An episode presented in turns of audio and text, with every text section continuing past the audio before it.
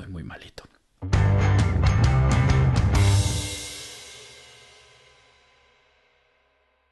Bueno, pues hoy es domingo 15 de diciembre de 2013. Es de noche, muy de noche. Y vamos a hablar de emuladores. Conmigo esta vez está, conmigo otra vez está Edu, Esta vez estoy yo, ¿verdad? que siempre estás tú. Siempre- Hoy no tenemos ningún invitado ni nadie que nos acompañe, así que Na- nadie, nadie quería estar hasta ahora con nosotros. Bueno, pues el tema de hoy que queríamos comentar a todo el mundo, y va a comentar un poco más Eduardo que yo, porque tiene más conocimiento a nivel personal de este tema y a nivel histórico además, es de emuladores. Yep. Querías empezar a hablar por algo de, de- de- bueno, yo le digo archive, pero de archive, archive.org. La idea era, hace unos, unos unas semanas, eh, Archive, que, que en general se dedica, digamos, a, a- a ten- a tratar de guardar un archivo histórico de todo lo que puede. Hasta ahora han tenido pues versiones de internet hasta bastante atrás, a principios de los a mediados de los 90. Tienen documentos tipo ebooks y vídeos viejos, música vieja, o sea, eh, se est- están tratando de guardar todo lo que pueden, eso como una especie de museo histórico. Sí, hombre, la- yo creo que la mayor parte de la gente lo conoce por las, la- las versiones de las webs, de los cuando archiva copias y cachés, por decirlo de alguna forma, sí, sí. más que por esto de los emuladores. Sí, no, a ver, esto es muy nuevo. Pero eso, lo que anunciaron interesante y, y bastante inesperado hace poco es que eh, iban a empezar a tratar de documentar también lo que se llama abandonware, que es software, digamos, abandonado, viejo, que ya no funciona en equipos actuales. Que y que ya no se mantiene, ¿no? Que- Sí, que ya no se mantiene. A lo mejor la empresa que lo hizo ha desaparecido. A lo mejor la empresa que lo hizo no ha desaparecido, pero ya no le interesa. Por era algo muy específico para una plataforma muy específica y ya no, vamos, no existe de ninguna manera usable hoy en día. Y ellos lo están tratando de mantener. Ellos todo lo tienen basado en web. Entonces lo que han hecho ha sido implementar un emulador que les permite emular un montonal de plataformas. Sí. Y entonces ahí es lo que están haciendo, es metiendo poco a poco software de todo. Por ejemplo, puedes probar el, el multiplan original que corría en Apple II, que es el, el- el abuelito de todas las hojas de cálculo que tenemos y fue la killer application del Apple II. Puedes eh, jugar algunos juegos de Spectrum. Están tratando de poner, por un lado, cosas de las que tienen permiso que, de poner, eh, que poner. Obviamente, mientras más te acercas en el tiempo hacia ahora, más cosas tienen que negociar derechos, cosas muy abandonadas ya no es tan necesario, y tratando de poner cosas que fueron, digamos, importantes. La primera hoja de cálculo, un procesador de textos, cosas que fueron en su momento Sí. decisivas en la historia de las consolas, de los ordenadores. para cómo entendemos hoy, digamos, tanto, tanto el entretenimiento como la gestión de un trabajo a nivel informático, ¿no? Poder apreciar la evolución de lo que ha tenido entrar ahí y, y probar VisiCalc o Multiplan es, es muy impresionante. O sea, Tanto por lo que se parece todavía una hoja de cálculo hoy, como por las cosas en las que no se parecen. Muy interesante. Y me, me- pareció que sería una buena forma de, pues, no sé, hablar de emuladores, que es una de las cosas que les gustaría que tocásemos, eh, sin tener una razón específica de algo de un tema específico del que hablar, sino en general de emuladores. Sí. Sí, sí. Muy bien, pues yo creo que ¿por qué sistema? ¿Por qué arquitectura, por ejemplo? ¿Quieres comenzar? Pues bueno, realmente, eh, como dice, la gente, cada una piensa en emuladores como algo diferente. Porque hay varias cosas que, so- que se emulan. Eh, Casi siempre lo utilizamos para decir que emulamos consolas de juegos. Es lo más típico, lo más... Sí, yo cuando, cuando alguien es lo, lo más lo más digamos extendido es cuando y es lo que yo entiendo cuando me dicen emulador, cuando la palabra emulador yo digo, vale, pues es para jugar los juegos de PlayStation en un ordenador, ¿no? Exacto. Parte de lo que yo quería hacer era tocar eso, realmente las diferencias de cosas que hay que se pueden emular. Obviamente, el otro en el que si te lo dicen inmediatamente dices, ah, bueno, vale, es emuladores de sistemas operativos. Mucha gente, antes de que se virtualizase, que fuese tan fácil virtualizar, pues conocíamos los emuladores de PC en Mac, conocíamos emuladores, hoy te puedes bajar un emulador de, yo que sé, de Apple II, de, de- de ordenadores, el DOSBox te permite emular PCs muy antiguos para poder ejecutar programas que ya hoy en día no, no se ejecutan en Windows o en Mac. Entonces ese es el otro tipo de emulador que la mayoría de la gente piensa cuando no es el de juegos, suele ser el de, el de otro ordenador. Sí, por ejemplo, yo, una, una, una pregunta, a ver si estoy diciendo un sacrilegio, pero ¿qué, qué diferencia habría, por ejemplo, entre,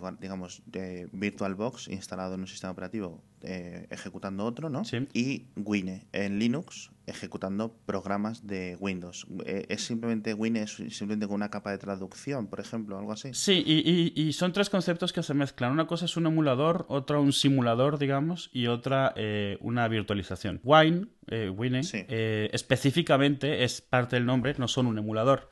Ellos eh, originalmente como empezaron es como un simulador de las librerías de Windows, que es lo que hace, imita las llamadas de las, de las librerías, las ha- hacía un mapeo, pero no emulaba Windows, no emulaba realmente un PC. Eh, eso hacía que fuese mucho más viable utilizarlo, en sobre todo hace años cuando la potencia de los ordenadores no era lo que es ahora, entonces necesitabas ese tipo de trucos. Sin embargo, por ejemplo, en Mac, antes de tener procesadores Intel, tenías una cosa llamada Virtual PC que te emulaba un PC literalmente era un programa que ejecutabas y el programa fingía ser un PC con su placa base, con su CPU, muy lento obviamente porque todo estaba haciéndose en software, e incluso tenía hasta ruidos de arranque y te salían las ventanitas con el texto. ¿Por un PC te refieres a una placa base con un microprocesador basado en x86? Sí, sí, sí, todo, todo el hardware, todo el hardware. La RAM adecuada a este procesador, la caché, etcétera, ¿no? Exactamente, o sea, eh, el programa tenía rutinas en software que, que, emulaban todo ese hardware que tendría un PC normalmente.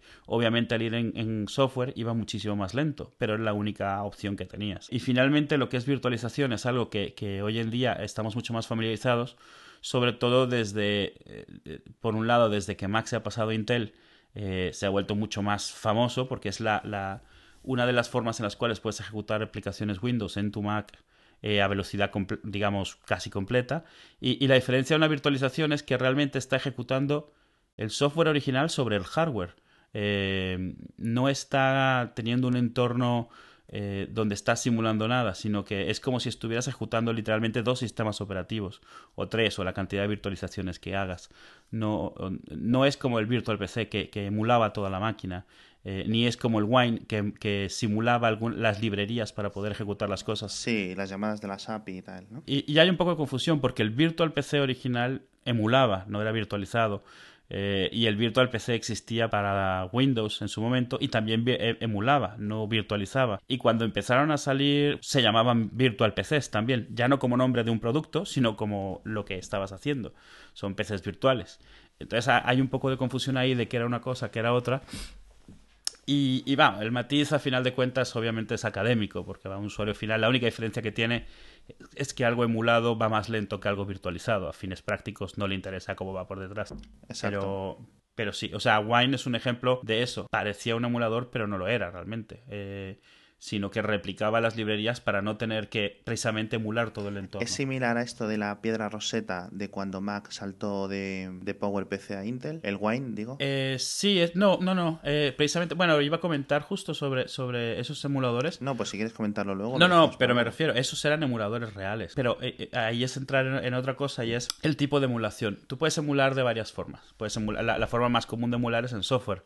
¿Por qué? Porque tienes un control completo del código, puedes eh, hacer que el código simule cualquier tipo de chip, cualquier tipo de hardware, porque sueles meterle datos y que saque lo que haría eh, eh, un chip. Un chip al final de cuentas es una serie de secuencias lógicas y de interruptores que se pueden simular muy fácilmente con funciones. Exacto, lo que pasa es que el chip es muy rápido y en software digamos que tendrías que pensarlas sobre otra arquitectura que en la traducción es donde se pierde esa velocidad. Exactamente, o sea, porque estás, estás metiendo más capas a final de cuentas. Pues eh, eh, la cosa es que realmente hay varios tipos de emulación. Una emulación muy común en, temas ya más industriales es la, emulación en, hardware. Y esto no oímos hablar mucho de ello, pero existe. Eh, un ejemplo muy famoso para la gente que está metida en esto es que los procesadores de 64 bits de Intel tienen realmente el hardware completo de un, de un chip de 32 bits adentro. No, no es que no tienen un emulador, sino que tienen el chip completo, pero se considera un emulador porque al final de cuentas es un chip corriendo dentro de otro chip. Pero la emulación es en hardware. Todas las llamadas originales del hardware de 32 bits existen en el hardware de 64 bits como llamadas específicas. Es, es, un subset especial. Y es una historia relativamente interesante porque cuando salió fue un momento beta, VHS, Blu-ray, HD, DVD entre HP, Intel y AMD para ver quién lograba que su tecnología fuese la que quedase ahí. Y por lo que apostaban HP Intel era por emular en software, que cada quien que haga su sistema operativo se invente un emulador X386, digamos, mientras que AMD apostó por meterlo en hardware. ¿Cuál fue la diferencia? Lo que acabamos de decir. Era muchísimo más rápido emularlo en hardware que emularlo en software. Así que al final de cuentas Intel tuvo que tragarse sus palabras, tragarse su línea entera de chips que se llamaban Itanium, tecnología Merced, todo esto, y tener que adoptar la misma tecnología de AMD dentro de sus chips Intel. Hoy en día todos los chips Intel traen ese hardware de AMD. AMD originalmente le llamó x86-64 y hoy en día le llama AMD64 porque, claro, por, meter su marca. Lo que hizo Intel es tomar la versión original que no tenía ese nombre y llamarlo IA64E para que a simple vista parezca que es una versión nueva del IA64 que era su tecnología que no funcionó para nada. Pero eso fue, a, ver, en su momento eso fue gracioso precisamente porque AMD fue el que estableció el estándar, a final de cuentas, precisamente por usar una, una tecnología que a final de cuentas era más rápida, más utilizable y sobre todo más compatible, que no daba nada de trabajo a nadie además. Otro ejemplo de emulación en hardware lo que hizo Compaq en su momento, haciendo la ingeniería inversa al BIOS de, de, los PCs de IBM. Para mucha gente esto no, o sea, no contaría como emulación, pero realmente lo es. Compaq tuvo que diseñar sus propios chips para emular lo que hacía el BIOS original de IBM sin saber cómo funcionaba por dentro. Es un caso muy importante en la historia de, estos temas porque obviamente IBM demandó. Compaq logró demostrar la ingeniería inversa que habían hecho había sido totalmente legal en el sentido de lo que exige la ley que es que tú no tengas acceso a nada para poder replicar su funcionalidad. Es, es patentado y sobre todo con derechos de autor. Es algo, hoy en día ya es un poco más común entender lo que es la ingeniería inversa, pero este es uno de los casos que establecieron la ingeniería inversa como, como algo válido, viable y protegido por la ley. ¿Qué es lo que hizo Compaq? Eh, hizo lo que le llaman proceso este de ingeniería inversa de, sala limpia eh, con una metodología especial que se llama la, muralla china que es un, grupo de gente observa lo que se quiere reproducir y hace unas especificaciones técnicas ellos a mano en los cuales dicen digamos que documentan el API. Y entonces eso se lo dan a otros que nunca han visto el chip nunca han visto el hardware original no saben cómo funciona que escriben software que sea capaz de funcionar con ese API. Es como si, digamos, que tú, a ti te gusta IMDB, pero quieres hacer tu propio IMDB, pero IMDB tiene una especie de API. Si tú quieres ser competitivo, tienes que ofrecer el mismo, pero tú no tienes el código de IMDB. Pero sabes las llamadas que tiene el API, así que haces software que responda exactamente a lo mismo cuando le piden algo.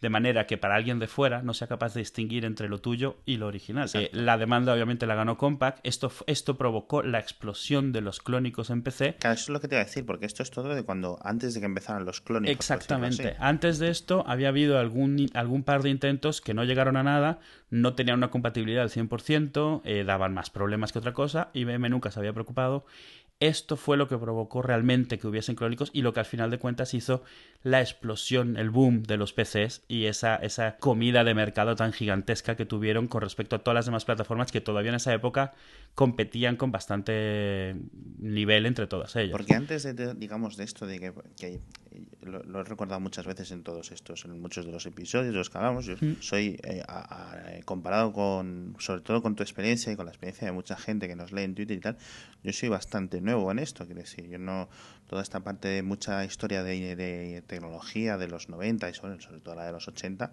eh, si la conozco es por leerla un poco, no mm. por haberla, digamos, eh, haber estado no viviéndola, sino pues eh, mientras se desarrolla.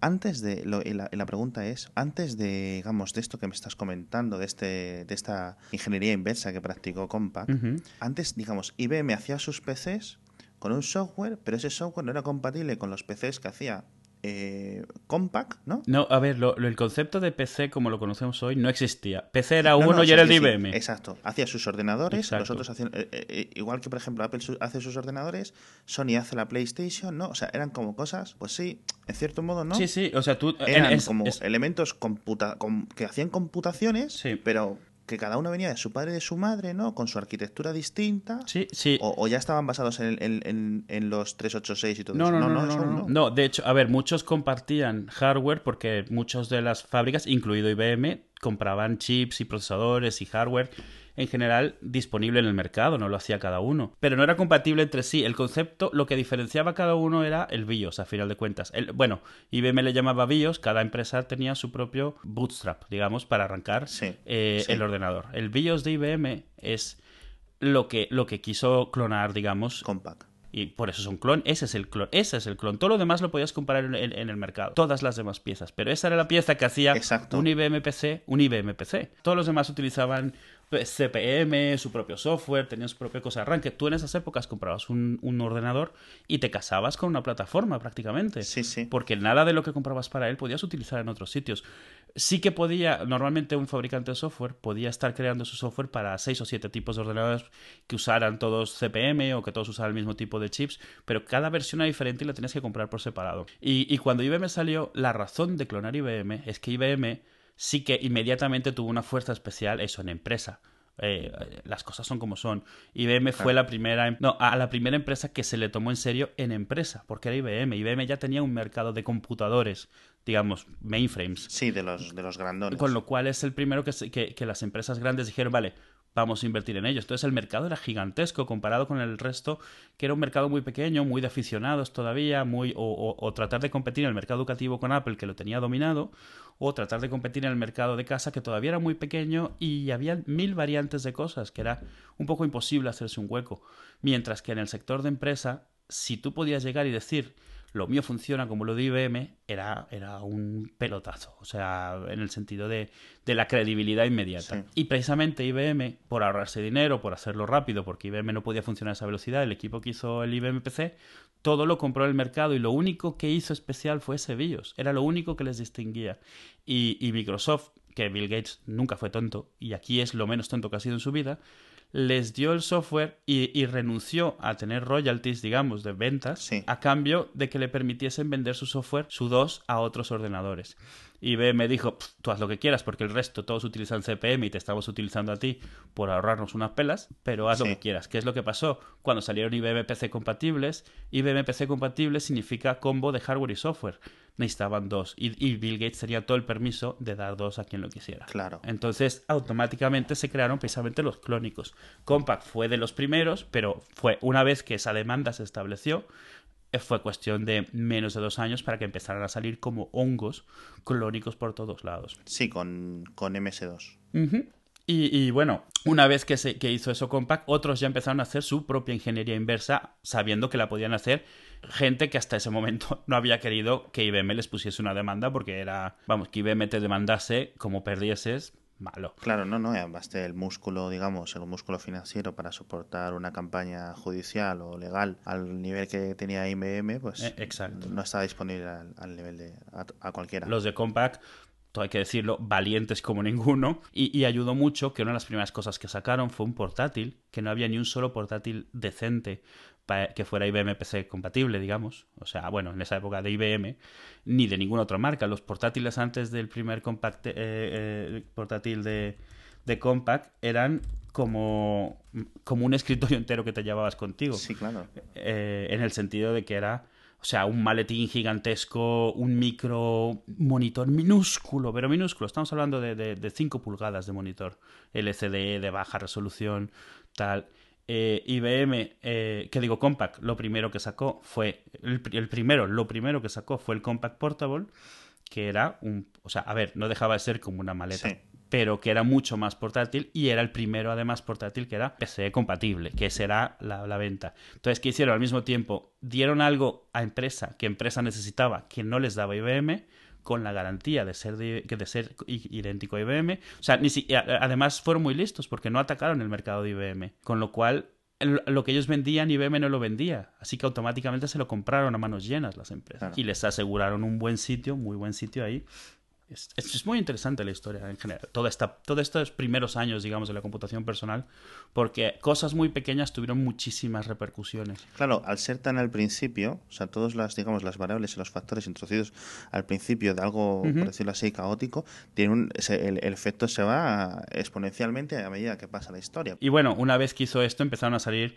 por ejemplo, eh, Vitec es una empresa que una vez que vio esto, pues sacó su propia ingeniería inversa de los ROMs de Apple. Apple en esa época tenía eh, un dominio total del mercado de educación y un dominio bastante grande del mercado de, computación personal. Entonces empezaron a salir clones del Apple II hechos precisamente con la misma el mismo sistema que utilizaba. Apple, Apple sí era una empresa que hacía sus propios chips, sus ROMs. Realmente eran, eran las dos Vitec. Eh, realmente es la empresa, o sea, son las dos de las que hubo más, porque el resto de empresas, en cuanto hubieron IBM PC compatibles, todas las demás empezaron a desaparecer como, como velas que se apagan, o sea, porque todas de por sí tenían muy poquito market share y ya con los, con los clónicos como que se perdió la única razón, o sea, tenías los de Apple porque lo habías utilizado en el colegio o porque ya tenías uno en casa, o eh, lo que utilizabas en la empresa. Exacto. Y a final de cuentas, lo que utilizabas en la empresa es la razón por la cual también IBM PC empezó a dominar también en casa, obviamente. Porque es lo que estabas aprendiendo usar en un sitio, pues lo usabas en otro. Claro. Muy interesante. Obviamente todo esto eh, para decir que los BIOS que utilizaba, los BIOS originales que provocaron la explosión de los IBM PC compatibles y de los clónicos y el dominio de Windows e Intel y PC en el mercado, vienen a partir de un emulador del BIOS original de IBM que en su arrogancia pensó que les sería justo lo que les mantendría sin competencia en el mercado. Y que al final no les, no les duró tanto como pensaban. No les duró nada. Pero bueno, el resto de su PC era un Frankenstein fácilmente replicable en casa, con lo cual eh, era, era demasiada, cos, demasiada importancia puesta en algo muy pequeño. Sí, quizás es un poco como el caso, eh, podemos compararlo quizás con algo más reciente, como puede ser HTC, es decir, HTC tiene eh, bueno, pues hacía, usaba softwares eh, ajenos, Windows, eh, Windows Mobile, mm. más extensamente y tal, pero no tenía nada particularmente suyo por decirlo así. cuando se dio el salto a Android, HTC fueron muy listos en esta empresa, porque dieron el salto a Android justo cuando había que darlo, fueron los primeros y durante, digamos, 2009 era eh, sinónimo casi de Android, ¿no? Y claro, ¿qué pasa? Pues si no hay nada, digamos, es decir, si HTC no hace sus propios chips porque se los compra a Qualcomm o se los compra a otras empresas o porque se los compra o porque se la memoria se la compra a tal, las pantallas se las compra a tal, el sistema operativo se lo hace a tal, ¿qué impide a otra compañía, en este caso, otras más grandes, o sea, una, una digamos, con más potencia, como puede ser Samsung, como puede ser Sonic, a irrumpir y hacer lo mismo que han hecho y, encima a mejores precios o tal. Es decir, no tienes una, una, una, cosa y al final ha pasado con HTC lo que ha pasado. Mm. Pues que le, ha durado eso. Entonces es muy importante, digamos, en la tecnología hacer algo que sea difícil de replicar. Sí, claro. Vale. Al final de cuentas, cuando tú haces un emulador, de lo que vamos a hablar principalmente, emuladores de plataformas, de ordenador, de, de, juegos, ¿qué es, lo que, ¿qué es lo que tienes que hacer? Como habíamos comentado, obviamente tienes que tener hacer un programa que simule todas las llamadas que el hardware tiene internamente, eh, todos los chips que pueda tener una, una, máquina, digamos, un ordenador, un, lo que sea. Pero no acaba ahí. Digamos que estás tratando de emular, yo qué sé, un NES, un Nintendo, el Nintendo original. Que es lo, no, mejor todavía, un Atari 2600, la primera, la primera consola, digamos, super boom exitosa. ¿Qué pasa? Puedes emular todos los chips, pero no puedes parar ahí. Tienes que emular también cómo se comunicaba con, los, con las palancas de juego. ¿Por qué? Porque no vas a tener esas palancas de juego donde lo emules. Vas a tener que crear llamadas equivalentes para que eh, se mapeen, por ejemplo, digamos, a las teclas del teclado o a las llamadas, digamos, en, Windows, las llamadas de, direct, de, de DirectX para las, los, las palancas de juego que puedes tener. Necesitas crear, eh, obviamente, algo que convierta las llamadas originales del hardware que estaban destinadas a una televisión de tubo de una frecuencia específica a través de una línea analógica para que eh, se puedan enviar a través de una de, llamadas que pueda reconocer el driver de vídeo, el, controlador de vídeo del ordenador donde lo vayas a ejecutar. Esto todo suena como que, bueno, sí, vale, venga. Hay una cantidad de diferencias técnicas entre todas estas cosas. Estos equipos eran en hardware al 100%. Todo hardware, hardware muy limitado, tanto en sí mismo por la, por la época como el hardware con el que interactuaría, interactuarían, que sería un televisor de tubo. No solo esto, los cartuchos eran hardware. Los cartuchos incluían sus propios chips. Entonces tú tienes que crear en tu emulador una funcionalidad que sea capaz de leer un flash dump de un, de un cartucho y entender los chips que tiene. Exacto. En la mayoría de los casos esto no es posible porque un flash dump no lo tiene. Entonces muchos emuladores lo que necesitan es tener integrado emuladores de todos esos chips para que cuando metes un juego que, que lo usa, replicarlo que es lo que pasa, por ejemplo, cuando emulas, ¿cómo, cómo, se llama normalmente un arcade? ¿Un arcade? Máquina de, monedas. sí, sí. Una maquinita. La máquina de... Ostras. Es que yo me crié con ellos llamándole las maquinitas. Entonces, sí. Eh, una, una, máquina estas de monedas, de las típicas de, de, de, Romper Ralph. Eh, sí. Las, las de hace muchos años... Eh, todo se hacía en hardware. Tú sabías que la pantalla estaba a 70 Hz, por ejemplo. Tú podías aprovechar las interrupciones en hardware para hacer cosas. Cuando tú estás emulando, tú no tienes hardware con interrupciones. Tú no tienes saltos de frecuencia eléctrica que puedas utilizar para otras cosas. Eh, hay casos muy famosos de juegos de NES donde no los puedes acabar en ciertos emuladores porque, por decir incluso una palabra, un glitch, un error de hardware, fue aprovechado por algún programador que sabía que ese error siempre sucedía para hacer algo en el juego. Entonces, Llegas, juegas tres horas y llegas a una pantalla en la cual no funciona como debería funcionar porque ese último, ese último problema no está. un ejemplo también relativamente famoso es en la NES había un, un juego de, aviones, de, bueno, vas con el avión volando y tienes que ir tirando bombas y disparando otros aviones. Y las bombas sabías dónde ibas a caer, dónde iban a caer porque usabas la sombra de tu avión para tirarla. ¿Qué es lo que pasa? Que la mayoría de los simuladores esta sombra no se ve. ¿Por qué? Porque en el cartucho original el programador utiliza el interlineado de, de, la, de la televisión para que en las en las eh, en los frames impares, digamos, el dibujo del avión lo baja cinco líneas hacia abajo. Anda. O sea, es hardware, es puro hardware. Y eso es algo en lo cual estás utilizando, digamos, un defecto de, del sistema que tienes. Sí, bueno, una particularidad. Sí, bueno, sí, exacto. O sea, una limitación la aprovechas como una ventaja y te ahorras código que dibuje una sombra. Claro, claro, claro. Y, y, y eso, a final de cuentas, hace, hace que hacer emuladores sea un trabajo que siempre está cambiando un poquito, siempre está mejorando, porque siempre se van encontrando cositas así, que a veces son graves, a veces no son graves. O sea, lo de los emuladores es un trabajo muy interesante, porque es un poco se parece un poco a, restaurar obras de arte. O sea, tú estás tratando de que algo quede lo más parecido a como estaba. ¿Cuál es un problema que hay en la emulación? Y es que si quieres que sea 100% eh, exacta la emulación, la emulación va a ir muy lenta porque va a requerir una cantidad de procesador eh, tremenda. Entonces, ¿qué es lo que pasa? Muchos, muchos programadores de emulador lo que hacen es que meten una cantidad de atajos y de, y de, formas de ir recortando cosas, porque si no es inviable. Esa es la razón de que el primer emulador de NES eh, saliese, digamos, creo que fue en el 97 o 98, que, y ya iba de forma, de, una velocidad más o menos decente, eh, se llamaba Nesticle, si mal no recuerdo. Y hoy en día hay un emulador que se llama BSNES que en, un, en una CPU de 3 GHz va justito. Porque ese por lo que está apuntando es por precisión y fidelidad y no porque puedas jugar rápido o porque puedas jugar lo que quieras, sino porque sea lo más exactamente parecido. Entonces tiene que emular hasta el mínimo detalle, hasta lo último, no puede tomar atajos, no puede saltarse nada. Si algo, eh, y eso implica emular los errores y emular los problemas, y si un juego se quedaba pillado, se queda pillado en este. O sea, ese tipo de cosas. Si un juego iba más lento en ciertas escenas, cosa que nos ha pasado a todos eh, en consola, que un juego eh, va lento aunque está diseñado para esa consola, pues debería ir igual de lento en el emulador.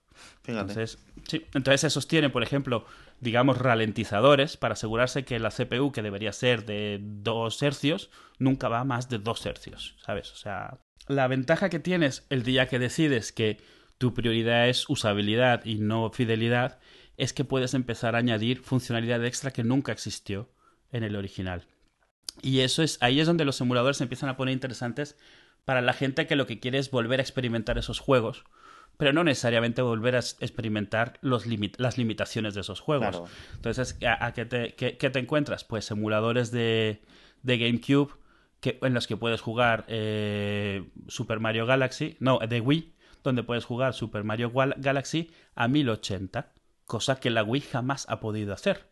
Pero ¿qué pasa? Ese emulador, al final de cuentas, al ser, un, al, ser, un, emulador de la Wii, entiende perfectamente el 3D que está ejecutando, las texturas que está ejecutando y es capaz de darte una resolución que la Wii jamás te ha podido dar. Claro, porque los modelos están ahí, las texturas están ahí y simplemente lo puede hacer a 1080 píxeles. Lo que pasa es que decir, a no ser que metan texturas nuevas o modelos más detallados, se va a ver como extendido, ¿no? Exacto, pero la ventaja que tienes en, en juegos como los de Super Mario es que hay pocas texturas y lo que hay es mucho eh, matemático. Eh, en el sentido de mucho, mucho es procedural y poco es realmente texturas.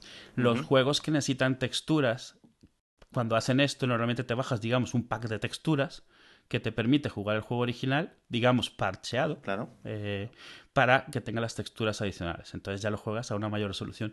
el primer emulador que salió de PlayStation que se llamaba Virtual Game Station y salió para Mac. Es interesante por varias cosas. Eh, la primera es porque es el primer emulador que salió de una plataforma que todavía estaba en el mercado en ese momento. Eh, la PlayStation estaba vendiendo como churros.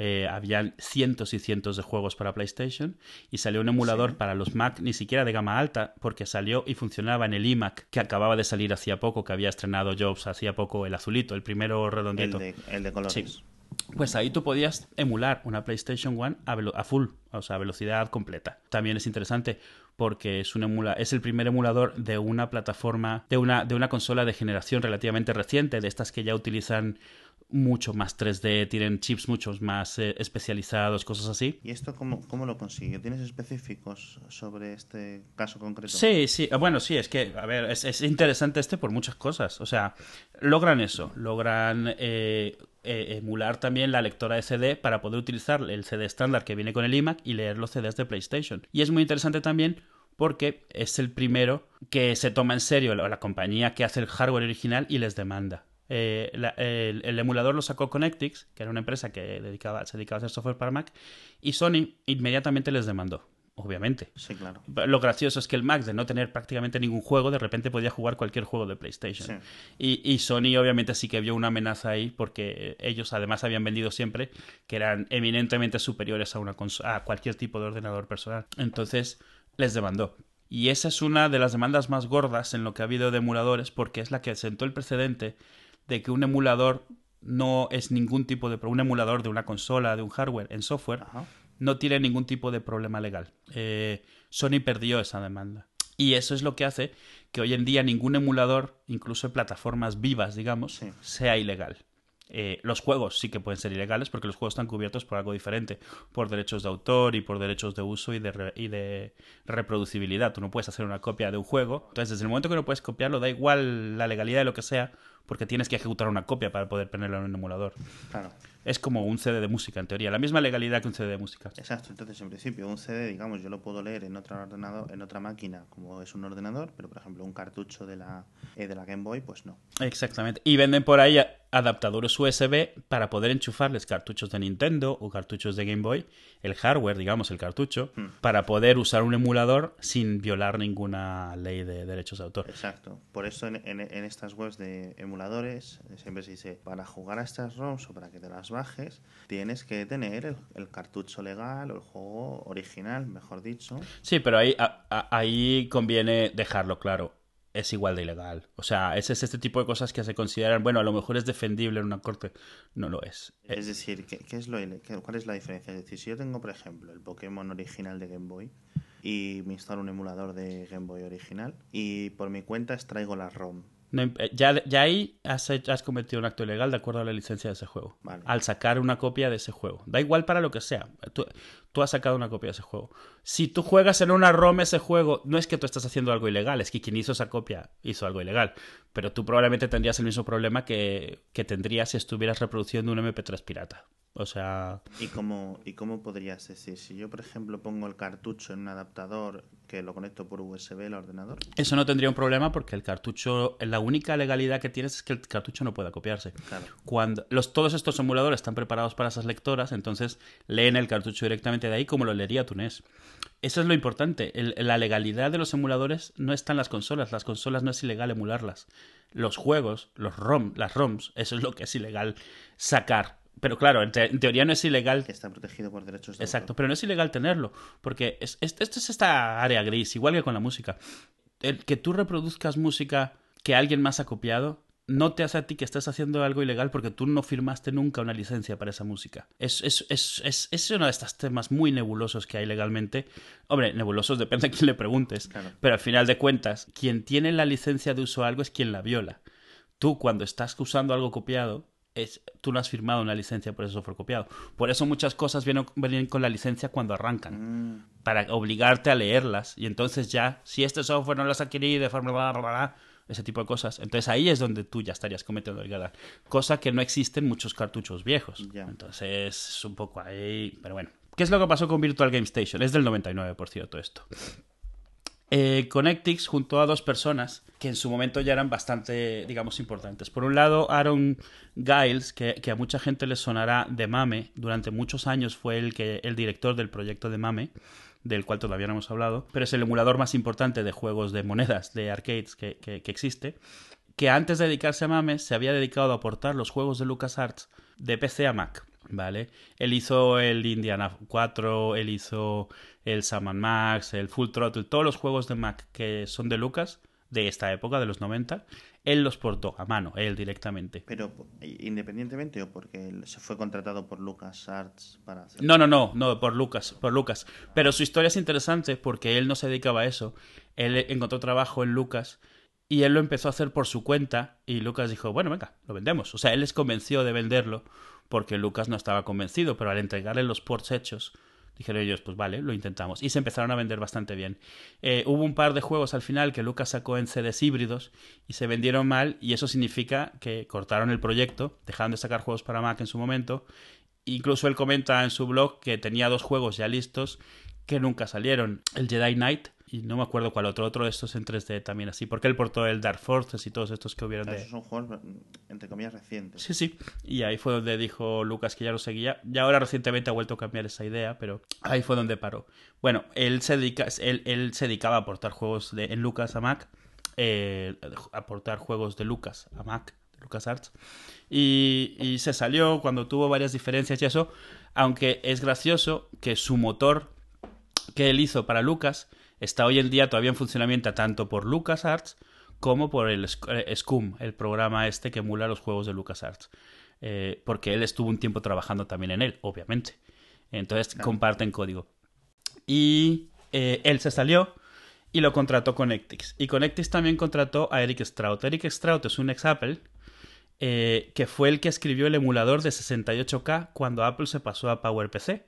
Y luego, trabajando en Connectix, él escribió el Virtual PC entero. O sea, el software de Virtual PC, el que emulaba un PC, que durante un tiempo fue uno de los softwares más importantes que había en Mac, porque no había otra manera de ejecutar software vital que solo corría en Windows. Él hizo eso. ¿Qué es lo que hizo junto a los dos? Y crearon el Virtual Game Station como una especie de proyecto que ellos pensaron que lo podían sacar y lo sacaron. Utilizando, obviamente, dos de las personas más expertas en portar sistemas de una plataforma a otra, eh, los pusieron juntos y ellos, su proyecto, ellos querían hacerlo, era el reto de, portar PlayStation, porque se suponía que no se podía hacer. Y, al final, bueno, o sea, sacaron esto. Eh, esa demanda hizo mucho por el mercado de emuladores, que en esa época hasta los emuladores eran un poco como underground, era un poco muy, muy, muy gris legalmente, no se sabía, tenían mucho miedo los que hacían los emuladores. Después de eso, fue la explosión de emuladores que hubo, que empezaron a haber cientos y cientos, que hoy en día la mayoría han desaparecido, porque claro, la mayoría de las veces estos son trabajos en plan hobby, que alguien que lo hace, los empieza a hacer en el instituto y luego pues, tiene que dedicarse a llevar pan a la casa y no puede estarse dedicando a ello. Entonces, muchos de los que han surgido y muchísimas de las webs que surgieron entonces han ido desapareciendo, se han ido pudriendo en el olvido, pero sí que fue muy importante para el mercado de los, eh, de los emuladores. Eh, no el mercado, sino para la filosofía, el, que tuviesen un lugar válido, digamos, y tal. La ironía es que Connectix prácticamente no pudo venderlo porque una de las cosas que logró Sony es lo que se llama un injunction order, que es una orden de digamos, de detener eh, la venta. Te obligan. Este, este, tipo de cosas que también están todo el tiempo Apple y Samsung tratando de hacerse entre ellos, que es de retener las ventas de algo hasta que se resuelva un tema legal. Eh, ¿Qué es lo que pasa? Para cuando se resolvió el tema legal, Sony estaba a punto de sacar la PlayStation 2, habían salido ya seis emuladores nuevos, que ya hacían lo de PlayStation One. Digamos que esta gente había perdido toda la ilusión ya de seguir con eso. No, y aparte que si no puedes vender el producto, digamos, eh, principal o el único de tu empresa, pues esa empresa tiene que acabar cerrando. Sí, no, o sea, a ver, la empresa hacía otras cosas y se dedicó a otras cosas, pero lo que obviamente tuvo que aprender a, vivir de otras cosas. Eh, y pero, fue un golpe fuerte considerándolo para el mercado de los simuladores lo importante que fue en su momento esa demanda. Hoy en día, o sea, el, el Connected Virtual Game Station, el CVGS, se menciona siempre como eso, el padre de la legalidad de los, de los emuladores. Y se le reconoce ese lugar, aunque ellos como tal no hayan tenido la suerte de poder hacerlo con ello. Luego, luego, eso, pues Aaron Giles se fue a hacerlo de mame y, y, luego hacer otras cositas por su cuenta, pero siempre se ha mantenido en cosas de emulación. Y eh, Eric Strout eh, se pasó a Microsoft y se, hoy en día es el líder del equipo de virtualización de Microsoft, que es un, es un grupo muy grande porque, porque Microsoft tiene un montón de, negocio en virtualización eh, en, empresa, que hoy en día está empezando a tomar de nuevo importancia el, el tener eh, desktop sobre mesas virtuales, servidores virtuales, en vez de tener hardware dedicado. Eh, y, él es el, jefe de todo esto. Y él, inventó prácticamente el concepto de los hipervisores y todas estas cosas que, hoy en día se utilizan muchísimo. Una pequeña... Esto de hipervisor, que siempre lo he, lo he, oído mucho, digamos. Estabas leyendo artículos en, internet y tal. ¿Qué es exactamente un hipervisor? ¿Me puedes así un...? Es... Eh, bueno, sí, realmente es un nombre eh, elegante que a final de cuentas lo que hace es ejecutar y controlar máquinas virtuales nada más. O sea, no, no son las máquinas virtuales, es el gestor, el monitor de las máquinas virtuales dentro de, un ordenador, el que, el que mantiene el control de todas las máquinas virtuales que está ejecutando. O sea, por ejemplo, eh, eh, VirtualBox o Parallels es o esto, ¿cuál es el de el que, por ejemplo, Mac OS X lo que te permite ejecutar? Bueno, ejecutar Windows se ejecuta eh, en el propio, no se ejecuta sobre Mac OS X en, en un Mac, sino se ejecuta independiente. Sí, bueno, es una, es una máquina virtual en, en Parallels eh, que se ejecuta sobre el hardware real. Y Parallels es un hipervisor. Sí, si Parallels está ejecutando. A final de cuentas, Parallels es, las dos cosas. Parallels, por un lado, es, es un gestor de, máquinas virtuales que le, que le podría calificar como hipervisor y además ejecuta las eh, tiene el control de las máquinas virtuales directamente. Tú puedes estar ejecutando un Windows, un Linux al mismo tiempo y, y lo lleva eh, lo que hace algo como Parallels es que para poder permitirte ejecutar Windows dentro del entorno de Mac, es, una máquina virtual que tiene un poquito de emulación donde emula el hardware con el que ese, PC virtualizado intenta comunicarse con el mundo, lo emula, o sea, emula los, los, conectores, de, eh, emula el vídeo, emula el sonido, para poder mandárselo a llamadas del sistema operativo que estás ejecutando. Porque aunque puedas emular, el, no tengas que emular el, CPU de Intel o la memoria reservada que estás utilizando, eh, un PC Windows no sabe mandarle sonido a la tarjeta de sonido al, drive, al, gestor de sonido de la tarjeta de sonido de un Mac. Eh, no sabe cómo es el, o sea, asume que está conectado a una placa que tiene una tarjeta de, de gráfica. Entonces, esas partes sí que las emula. Y, y, la ventaja que te da eso son las, las, herramientas que instalas de Parallels que te permiten pues cambiar el tamaño de la pantalla dinámicamente y te permiten eh, separar las ventanas de, Windows para que no tengan fondo de escritorio, porque claro, al estar tú proveyendo la capa de que emula la tarjeta gráfica, pues puedes tocar cosas adicionales, dar una funcionalidad extra. Lo mismo la tarjeta de red que, emula para el Windows. Y, bueno, no sé si lo de hipervisor a final de cuentas es mucho más simple de lo que parece. O sea, sí, tiene una teoría, o sea, te puedes meter y hay tipos y hay como de, qué se trata, pero es un concepto de, alto nivel, o sea, no es, no es una implementación específica, sino eh, un gestor de máquinas virtuales. Eh, sí que puedes entrar en que si es, por ejemplo, un, un, hipervisor puede correr a nivel hardware y entonces todas las máquinas virtuales no hay un software, no hay un sistema operativo detrás de ellas, sino que el hardware está creando esas máquinas virtuales directamente, o un hipervisor puede estar corriendo sobre un sistema operativo em, eh, permitiendo crear máquinas virtuales de otro sistema operativo, que son el tipo 1, tipo 2 de hipervisor. Pero de nuevo, esto es a nivel conceptual, no implementación. Eh, pocos utilizan el concepto de, hipervisor, eh, el nombre de hipervisor. Microsoft lo usa mucho porque queda muy bien. Pero, a ver, VMware y VirtualBox son hipervisores tipo 2, o sea, sin mayores rodeos, tal cual. Hipervisores tipo 1 solo los sueles ver en, workstations porque se tiene que implementar a nivel hardware y eso no es trivial. Tiene que ser una máquina creada específicamente para poder hacer esos. Blade servers y cosas así. Moviéndonos un poco a lo que es la emulación como tal, por qué existe, qué, te da la emulación, de, de qué se trata. Eh, yo creo que, que es eso, un poco analizar por qué alguien crearía un emulador y por qué alguien lo utilizaría.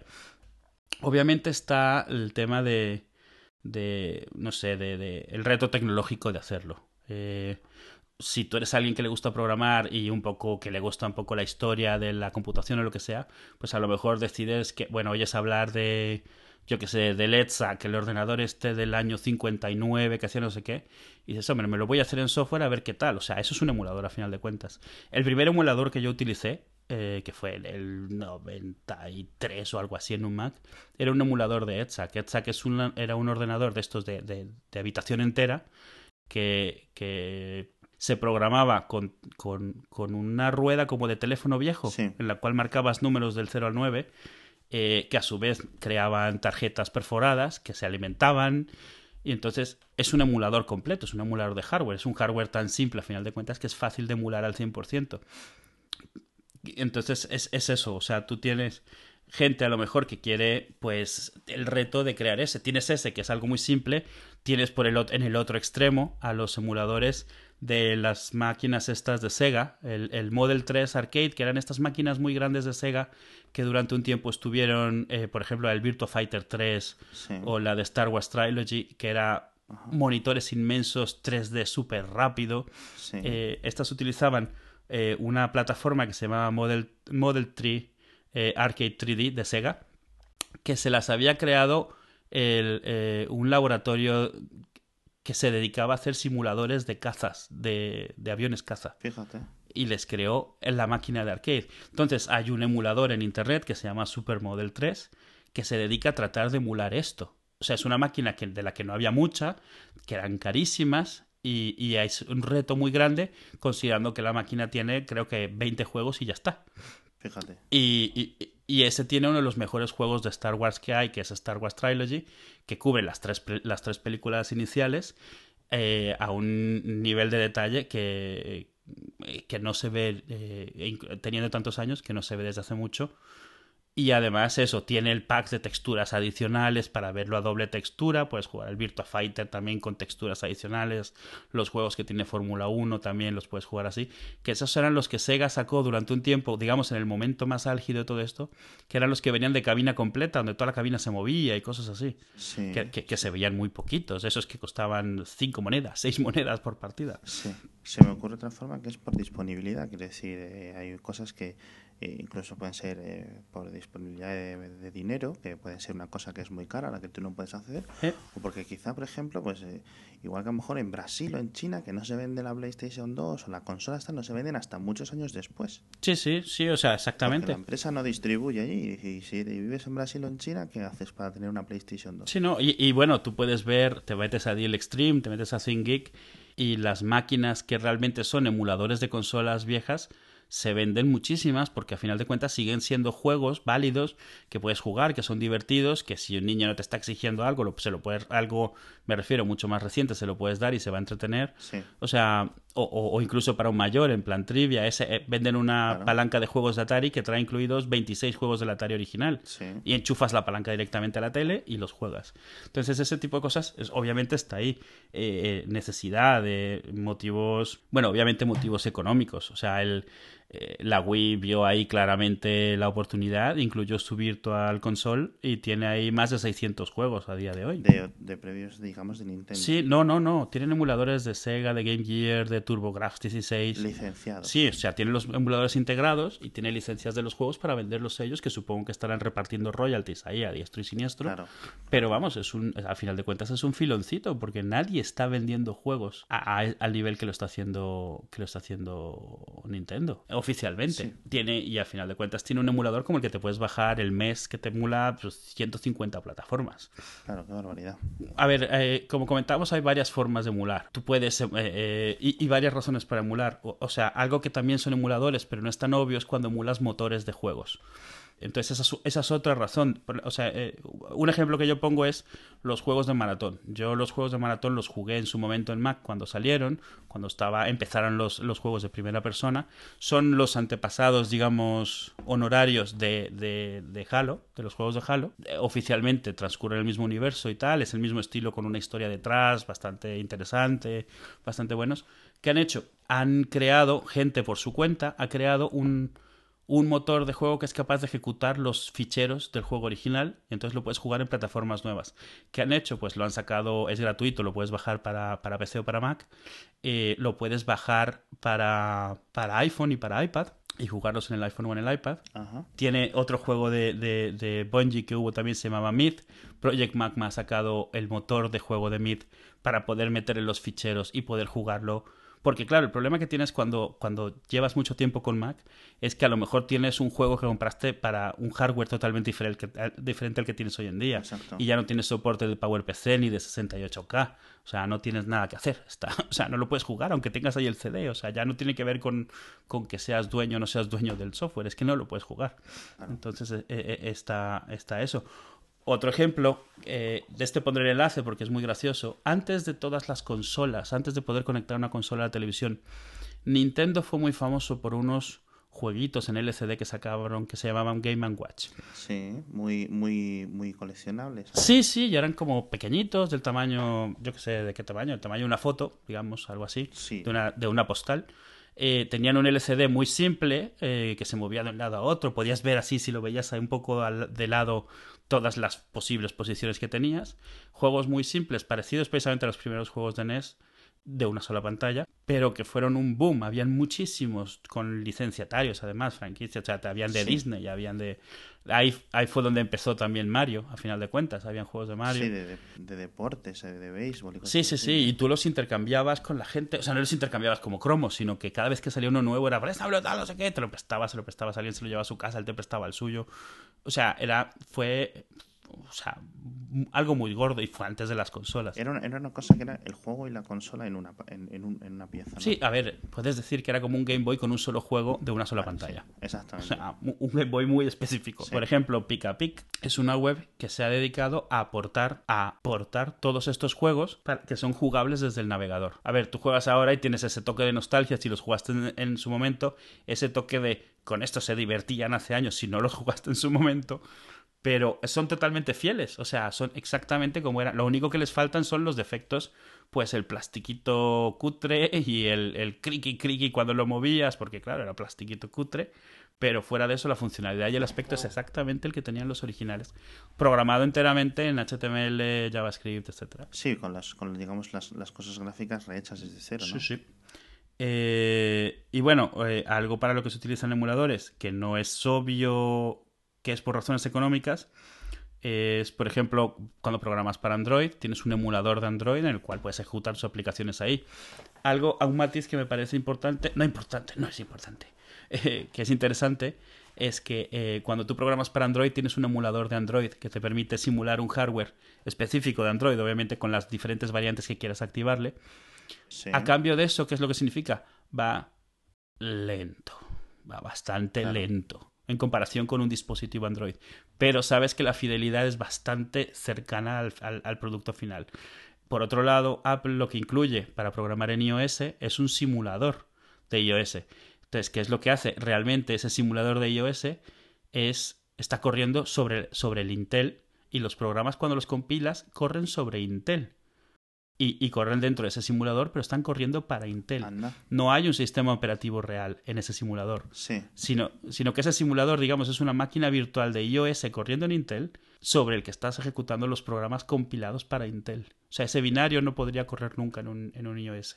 ¿Qué es lo que significa esto? Que va rapidísimo, va a la velocidad que quieras que vaya, Claro.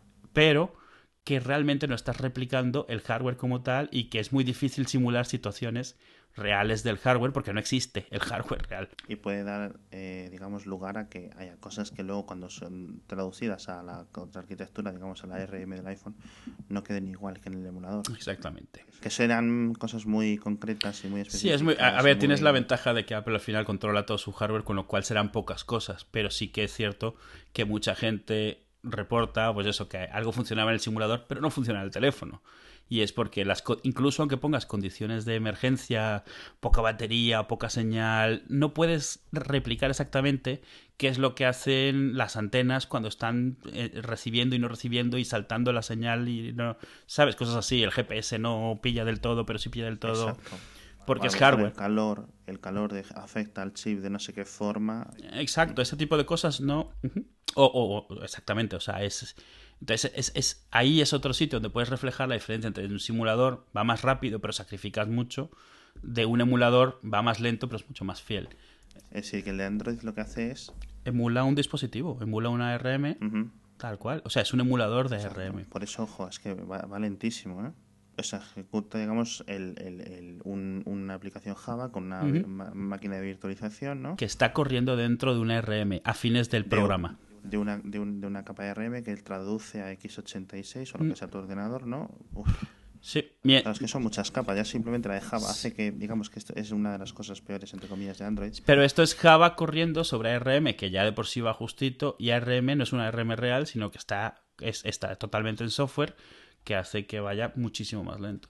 Mientras que la, mientras, la gracia de, la gracia de los ARM son las microcositas concretas Sí. para cada subfunción. y de hecho tú en el, en, el simulador de Android te- le puedes decir pues qué, es- qué, qué dispositivo es. No, no qué dispositivo es, sino qué tiene. La pantalla, qué tamaño la tiene, si tiene detector de esto o de aquello, si tiene... Y obviamente estás limitado al hardware que es capaz de emularte el emulador. Si tú eres un desarrollador de Android, desarrollador de dispositivos Android, que haces algo novedoso en tu dispositivo, te tienes que compilar tu propia versión del emulador que sea capaz de emular el hardware que tienes solo tú. Exacto. porque si no, no te vale. un teléfono Android con dos pantallas, por ejemplo, pues... Exacto. Eh, lo bueno es que el emulador, si, si mal no recuerdo, es abierto y te lo puedes compilar tú mismo. Pero claro, empiezas a diverger y es cuando ya no puedes ir al mismo ritmo de versiones porque todo lo tienes que replicar tú y se complica un poco. Empresas como Samsung y tal tendrán ayuda de, de Google de todas formas en el emulador. Que si les dicen, oye, incluyeme aquí un sensor de, de toses. Eh, Sí, no. Google lo mete. O vamos, No, lo sí. aportan al branch y ya se integra rápidamente. A- Antes te había comentado la ventaja, por ejemplo, de las de la resolución, de, de poder hacer que cosas que emulas se vean mejor. Eh, el 3D es obviamente un blanco perfecto para esto, porque 3D es 3D, lo puedes escalar y debería verse bien. Cuando emulas plataformas viejas que iban a pixel, o sea, Sí. la NES, la del Atari, todas estas, Sí. tenían los píxeles que tenían, que eran equivalentes a las líneas de una tele de entonces, que si tenías suerte eran 520 de altura. Pero, ¿qué es lo que hacen estos? Estos hacen algo parecido, ya que estás emulando, pues puedes tocar las cosas. Eh, los emuladores suelen incluir eh, dos cosas. Una, tratar de mostrártelo como se veía entonces, entonces te emulan un monitor cutre, con interlineado, con saltos, con con mal tracking que le llaman, que era cuando se te saltaba la parte de arriba o se te movía un poco o se desfasaba, eh, o emularte un, un monitor de, de baja frecuencia blanco y negro. Pero una cosa interesante que también hacen es, bueno, ya que estoy pintando los píxeles, les puedo aplicar filtros de anti-alias, les puedo aplicar suavizado, con lo cual lo puedes aumentar la resolución de una manera diferente al 3D, que o sea, realmente haciendo como anti-alias, pero anti-alias inteligentes, porque al final de cuentas, una NES cuando pintaba sabía, conocía los sprites y la- los sprites son las imágenes individuales, los bitmaps, las imágenes que conformaban eh, un, un muñeco, digamos, una figura o lo que fuese. Entonces, el, el emulador es capaz de ver estas, no lo ve como imagen, sino puede ver, vale, esto, el muñequito de Mario este, pues esto es una curva, esto es no sé qué, entonces este brazo puedo pintarlo como una curva en vez de como 14 píxeles en escala Exacto. ya, ya. cosas así. Entonces, te- eh, normalmente tienen 5, 6 o 7 modos de suavizado. Unos se ven como eh, más cuadriculado, pero te lo permiten agrandar más. Otros se ven un poco suavizados, pero en ciertos juegos se ven muy mal, porque obviamente depende del juego. Un suavizado funciona y otro no. Nunca es. O sea, tienen también suavizado, pero esto no es realmente suavizado, sino es interpolado. Tratar de crear los píxeles que faltan cuando usas más resolución. Eh, y, y en el caso de lo que decías antes, o sea, que estás en un sitio donde no venden la PlayStation o lo que sea, sí que hay algo que puedes hacer con los emuladores que es eh, de ese tipo de cosas que es muy común y es jugar a juegos que nunca vendieron en tu país. Ajá, también. Eh, que no es, Sí. no es solo por poder jugarlos, porque no te sirve nada poder jugar un juego en japonés si no sabes japonés, sino que al ser emulados, tú en software les puedes introducir un parche que cambie cosas. ¿Que cambie qué? Pues que el japonés por español o por inglés. Entonces Claro, hay, yo hay- recuerdo jugar, a, por ejemplo, al Pokémon Verde, que no salió fuera de Japón, si no recuerdo mal. Mm. En japonés, pero vamos, posiblemente pues, por probarlo, ¿sabes? Y, Sí, claro. Haces las cosas, vas a los sitios obvios, eh, intentas hacer cuál es el símbolo de sí, cuál es el símbolo de no, echas dos o tres minutos y te aburres y te dejas. Que yo, otra gente se importaba, a nivel, hablando de esto de la gente que juega juegos en japonés, se importaba los juegos de la web esta de Asia, ¿cómo era? No recuerdo, Asia no sé cómo, no sé qué Asia, muy famosa. Y se importaba los juegos, el típico RPG de Square que no salía fuera de Japón y lo jugaban en japonés. Y dice, no, no, si yo voy por el 20%. Y yo, ojo, macho, pues O sea, puedes jugar juegos que no. Un juego muy famoso que se podía jugar así es el de, el de Earthbound, que nunca salió de Japón y sin embargo es muy conocido en, en Estados Unidos entre la gente que juega emuladores porque es súper bueno y solo lo puedes jugar así, bajándote una ROM, parchándole el idioma y jugándolo en inglés. Pero eh, originalmente se llamaba Modern 3 y, no es muy viejo, eh, es, de, es de 2006. Y algo interesante de los emuladores es que para que un proyecto continúe, no suele, es muy raro que un proyecto se mantenga vivo por sí solo. Los proyectos que duran es porque se empiezan a aglomerar entre sí. Entonces, los proyectos gordos que hay de emulación, casi todos son aglomerados. O sea, es, tienes por un lado el MAME. El MAME emula arcades de monedas. Eh, cientos y cientos y cientos de, de combinaciones de hardware posibles. Eh, lo que han hecho en el MAME es literalmente emular una ferretería de chips con lo que el ROM que tú, que tú quieras, si tienes esos chips, eh, si usa esos chips que tú ya emulas, lo único que tienes que hacer es lo que le llaman ellos un driver. Un driver es una serie de instrucciones que dice este juego utiliza estos chips de esta manera.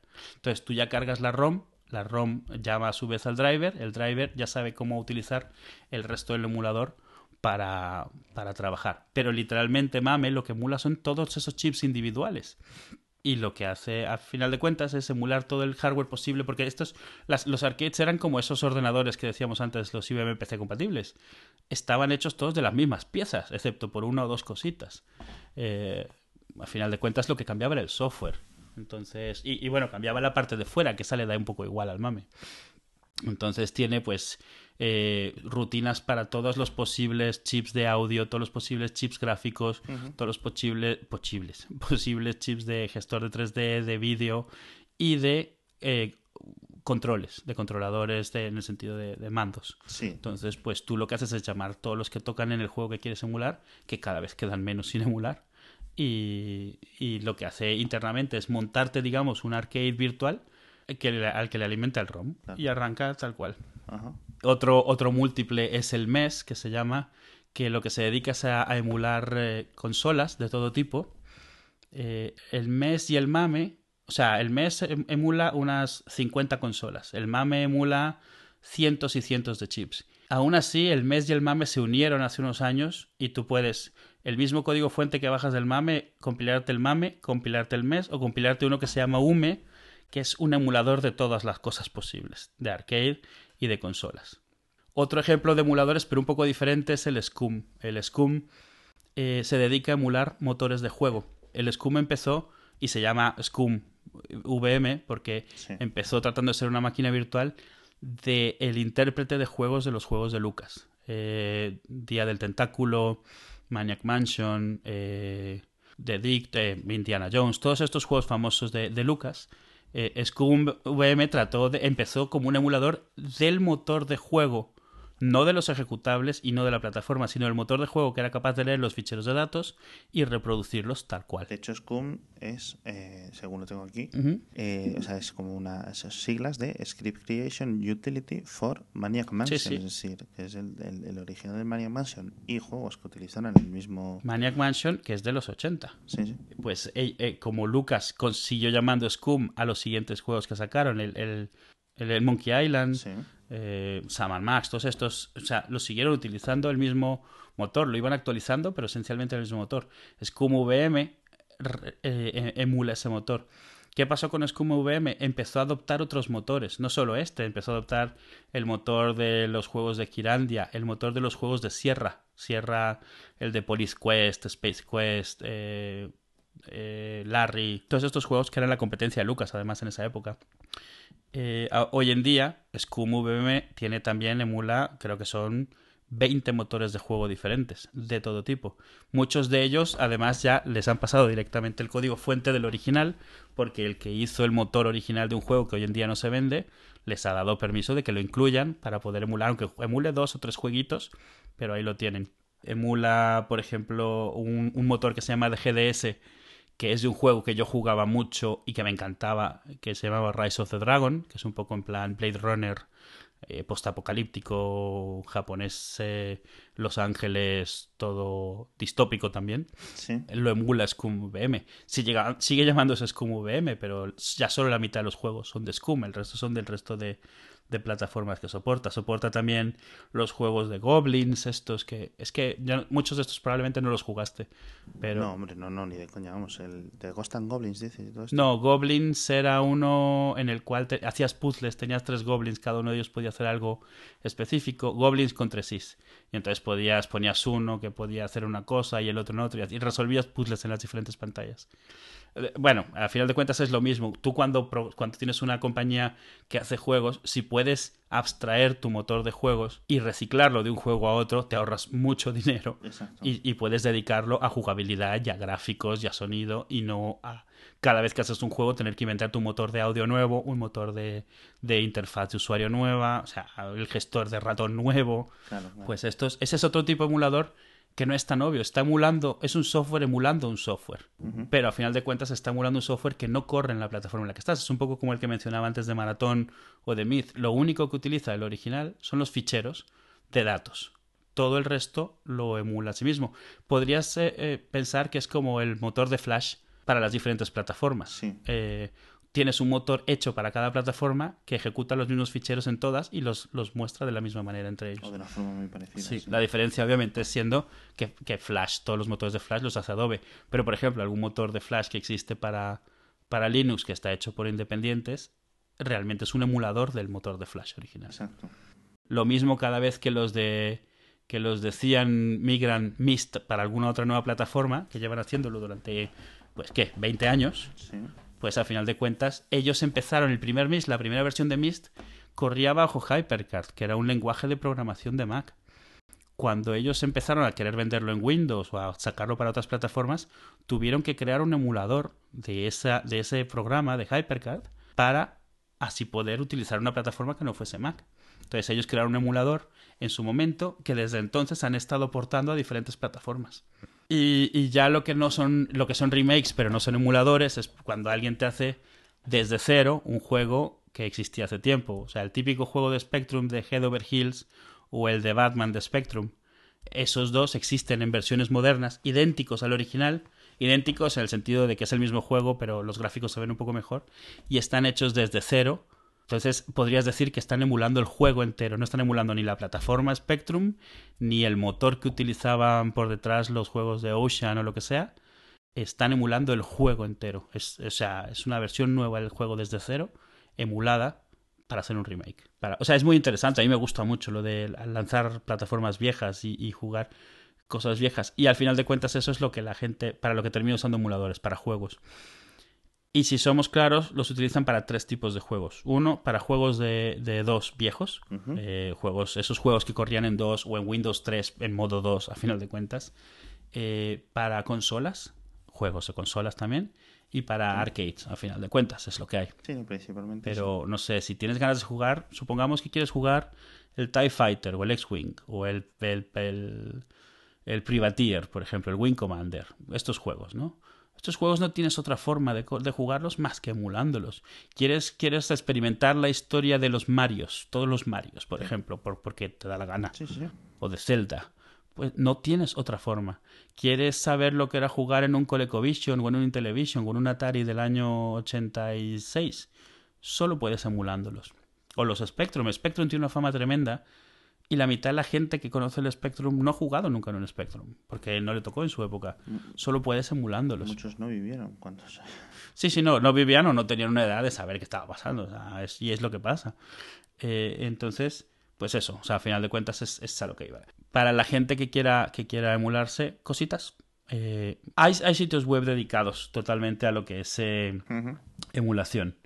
No hay muchos en español. De hecho, la mayoría de los que hay en español como que o han caído o, o, se han ido olvidando o han perdido seguidores porque el problema con lo de emulación es que hay pocas novedades del día a día y, y, y, y, se requiere mucha dedicación para estar en ello. Los sitios en inglés de emulación están bastante vivos, hay varios bastante interesantes.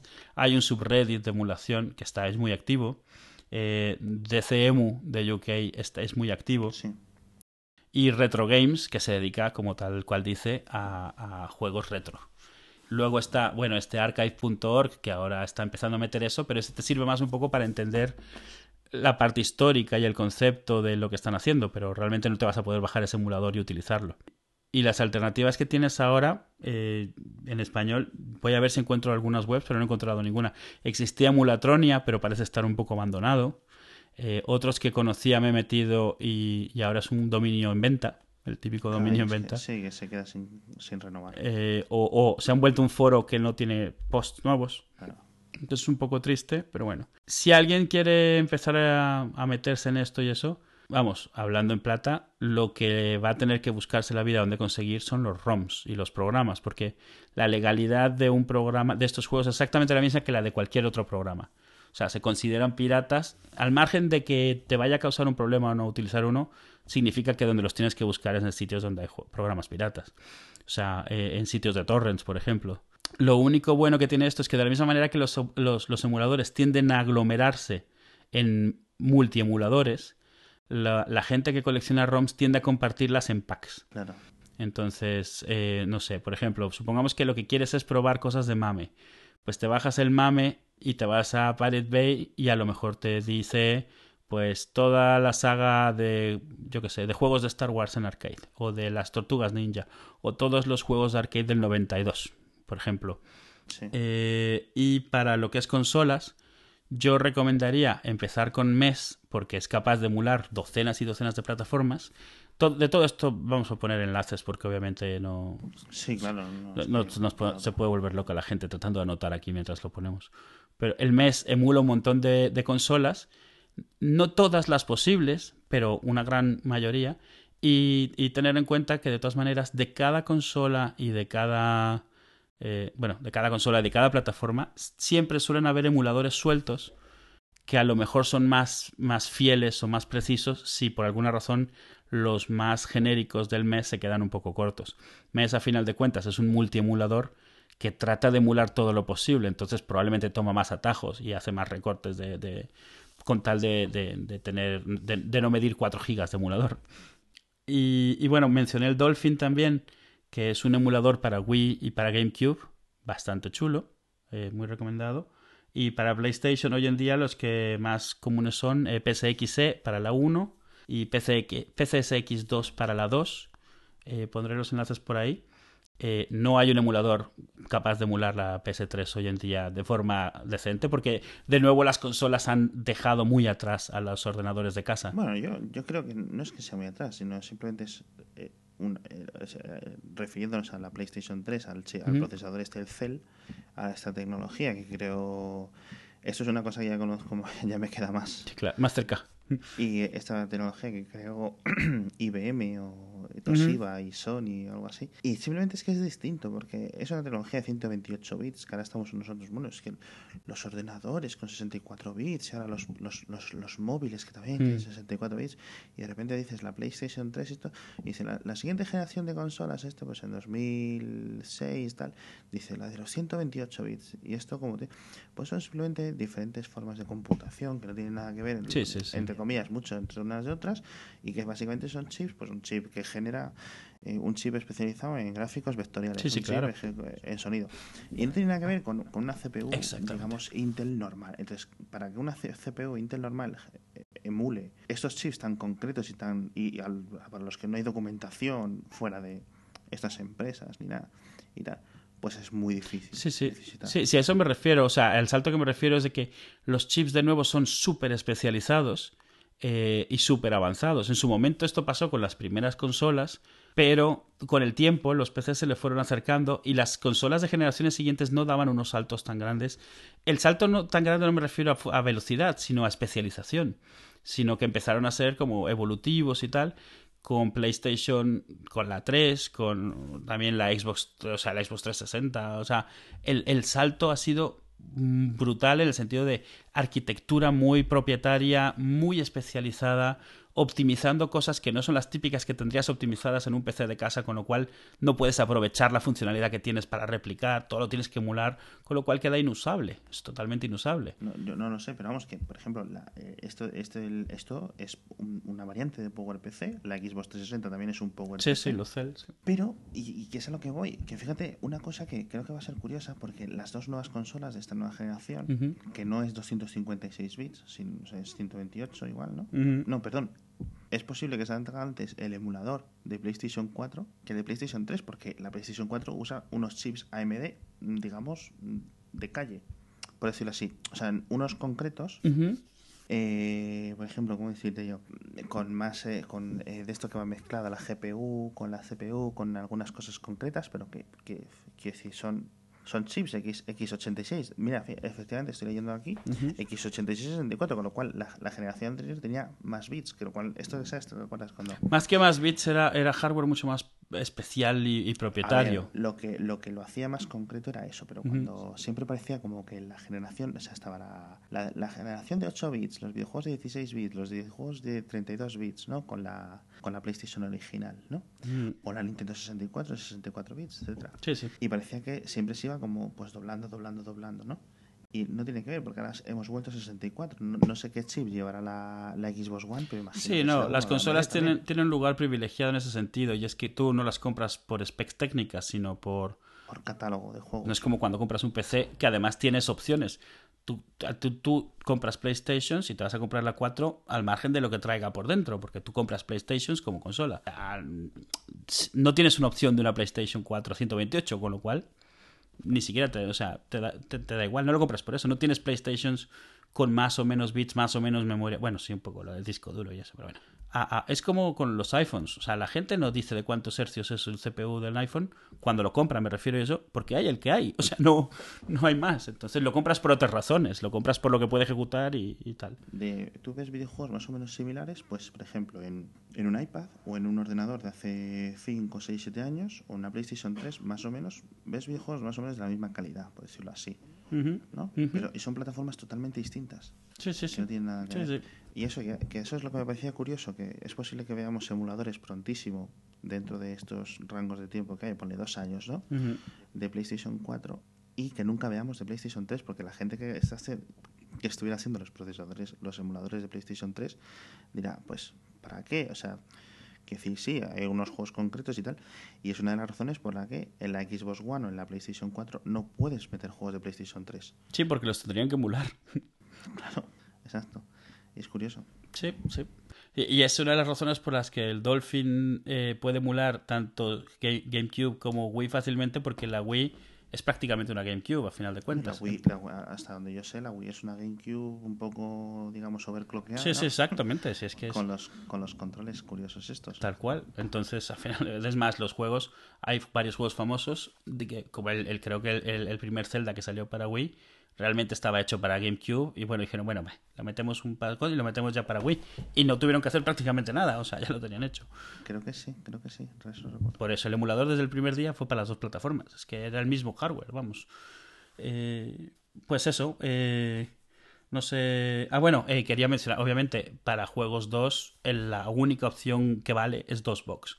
DOSBox es un emulador de PC, de PC me refiero eh, de plataforma PC de los años 90 que, se ha establecido como el mejor, no por, o sea, obviamente es bueno, pero por las facilidades que ha dado a, poder hacer eh, fácilmente que emules juegos. ¿Por qué es importante esto? Porque estás emulando un PC, no una consola, con lo cual un emulador que te facilite el no tener que lidiar con configuraciones de autoexec.bats, de configs.sys, de jaime.sys, del driver, la controladora del CD, que era todo lo que tenías que controlar en un PC en esa época, que si la distribución de la memoria, la memoria extendida, que no sé cuánto, sino que todo eso te lo automatiza para que tú le das doble clic a, lo que sea y te lanza ya el, juego, porque todo lo demás no lo ves que está pasando, por eso se ha establecido como la, la opción de facto para emular PC para emular juegos de PC, me refiero, a estos juegos de los 90. Y en Mac además hay una versión de dos box que se llama Boxer, que es muy chula, porque tú lo arrancas. Cuando lo arrancas la primera vez o lo que sea, te dice, eh, instalar un juego, arrancar un juego, tú le dices dónde tienes guardados tus juegos. Sí. Entonces realmente los, los, los, no son ROMs en este caso, son, son programas, .exe y tal. Los guarda en una carpeta .boxer, que es un icono doble clicable, que puedes ponerle una carátula de tu juego y tal. Te guarda esos iconos, dentro está todo el juego, la configuración que ha guardado, como, como si fuera un documento, como si fuera eh, un juego al que, que puedes Sí, ejecutar. no es un sí. ejecutable, porque tienes que tener el boxer, Claro. pero sí que le das doble clic, tú lo ves como en la carátula y tal, y te lo abre y lo juegas tal cual. No, no lidias con absolutamente nada. Se ha vuelto muy famoso en Mac porque además aprovecha que el DOSBox es tan configurable y tan automatizable que tú, por ejemplo, imagínate que tú te encuentras, te bajas un juego que a ti te gustaba mucho en los 90 y te logras bajar los CD-ROMs. Sí, O sea, los ISOs, quiero decir. sí. Te abres el boxer y una de las opciones que te da el boxer cuando lo abres te da prompt de, a dos puntos. Te da opción de abrir un juego que ya tengas Sí. u opción de crear un nuevo juego. Ajá. Entonces, le arrastras a ello un ISO y él solito lo monta internamente en dos y te dice, tiene, esto tiene un install.exe, ¿quieres ejecutarlo? Le dices, sí, y él te lo ejecuta y te salen las pantallas de seleccionar Sound Blaster, seleccionar no sé qué tal. Qué curioso. Cuando termina el instalador, el programa, el Boxer, detecta que ya ha terminado y te dice, ya no está instalando, veo aquí un programa.exe, este es el que ejecuta tu juego. Y dices, sí, dale, tu juego está guardado. Le das doble clic y te arranca el juego, cada vez. Y entonces ya tú le pones una carátula, se la pegas en el Finder y tal, y lo tienes tal cual. Yo tengo así unos 250 juegos de, de esas épocas en las que yo jugaba, incluido eso, el X-Wing, el TIE Fighter, el Dune 2, Qué bueno. eh, que es tremendo el Dune 2, o sea, todos estos juegos súper clásicos, el Syndicate.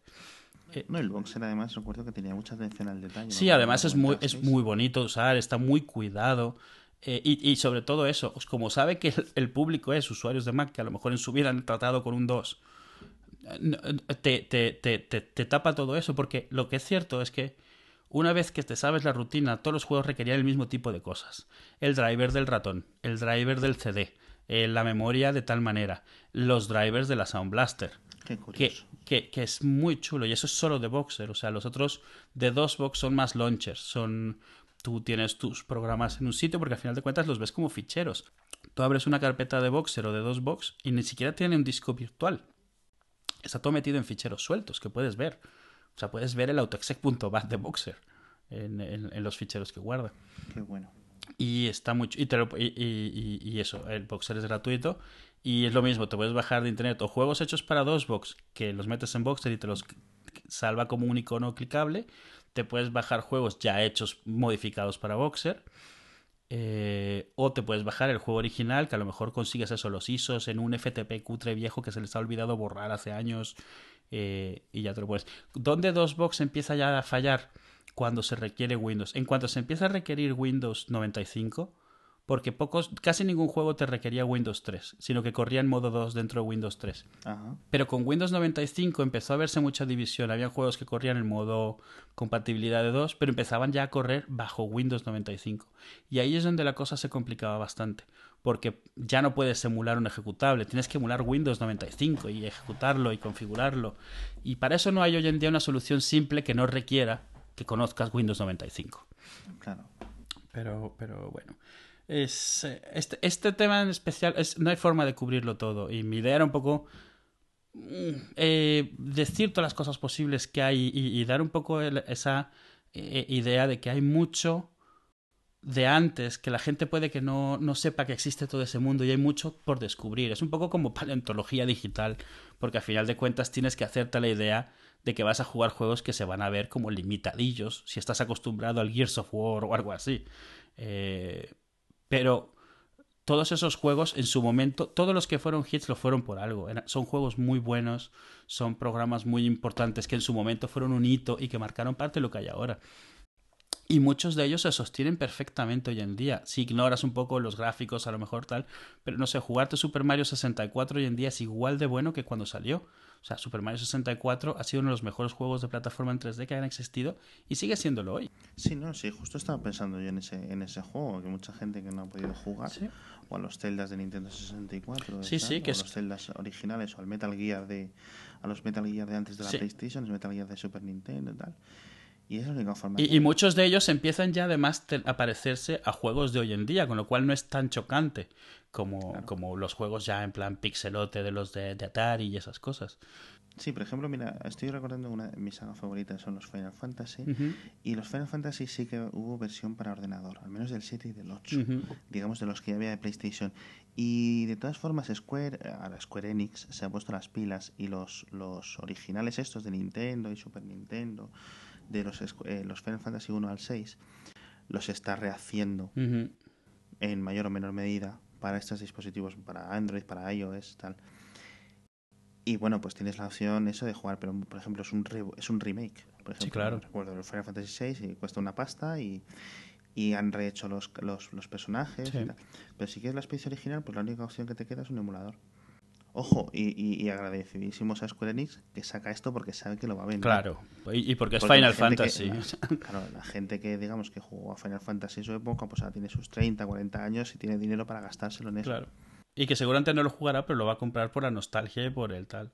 Y, y, y a mí me parece que hay dos tipos de, de, de juego que, que solo se pueden jugar por emulador y sin embargo vale la pena intentarlo porque no hay forma de reproducir esa experiencia hoy en día que son, por un lado, los juegos de aventura, eh, no de aventura, los de aventura gráfica, que, hoy en día hay muy poquitos, es un género que casi ha muerto, por razones que no comprendo, y donde no ha muerto ha cambiado muchísimo, eh, pero eso, jugarte un día del tentáculo un Full Throttle, eh, Sam Max, todos estos eran guapísimos y hoy se juegan perfectamente bien porque no eran muy gráficos, se utilizaba el ratón completo todo el tiempo, eh, funcionan bastante bien. Los de sierra un poco menos, sobre todo los primeros porque eran en los que tenías que escribir, o sea, de escribir, abrir puerta, aunque era gráfico, era muy, muy Sí.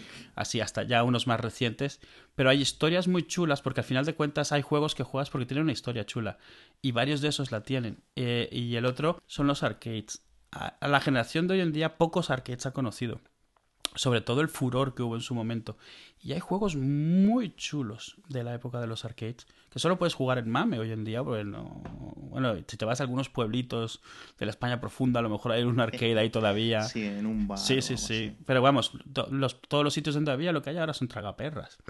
Sí, bueno, es que al final, bueno, es como los como los locutorios, ¿no? Sí, claro. O sea, como los, perdón, como los, los ciber, ¿no? Pero- exacto, pero eso, poder jugar, es el que decía, el Star Wars Trilogy. Solo puedes jugar con un emulador de arcade y es un juego excelente. O, o- o jugar esos, esos en 2D que durante un tiempo fueron la ley ahí en, en los arcades, que el R-Type y todos estos que hoy en día pues ya no existen.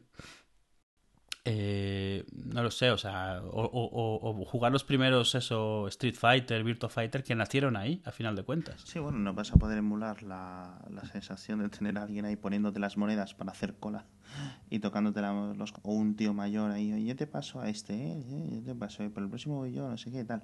O la experiencia de jugar al, al Time Crisis, tío, ahí en- Sí, sí. con la gente dándote la brasa al lado. y- Sí, no, y con el pedal y la pistola, obviamente no es lo mismo. Claro, es que eso. Pero Eh, Hubo, hubo un. O sea, cuando salió el Time Crisis para PlayStation 1, venía con pistola. Que la apuntabas, no sé ni cómo funcionaba eso. Y, y matabas más o menos. eh, Pero no tenía el pedal. Ya, Me da claro. pena, pero bueno. claro, tendría un botoncito o algo. Y bueno, nada más. Oye, yo he aprendido mucho hoy, ¿eh? Pues, eh, a ver, eh, no, no se puede tocar todo. Y te- y, he tratado de tocar mucho sabiendo que no iba a poder ahondar en nada. Pero la idea es más bien eso, que la gente investigue, pregunte, averigüe. Eh, vamos, nosotros estamos ahí, eh, como siempre, en, en Twitter, en Hacía Falta, arroba Hacía Falta, y en la web haciafalta.com y, y en los comentarios del episodio.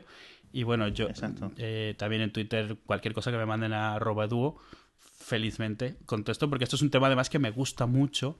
Bueno, pues nada más, porque nos ha quedado un capítulo un poco más largo de lo normal. Así que ya leer emails y vuestros tweets y tal, lo dejamos para el próximo. Sí. Y poco más. Buenas noches. Bueno. Eh, Pues nada, y nada más. muchas gracias y bueno, gracias por dejarme hacer este viajecito en el tiempo. Bueno, encantado. Venga, Hasta luego. hasta luego.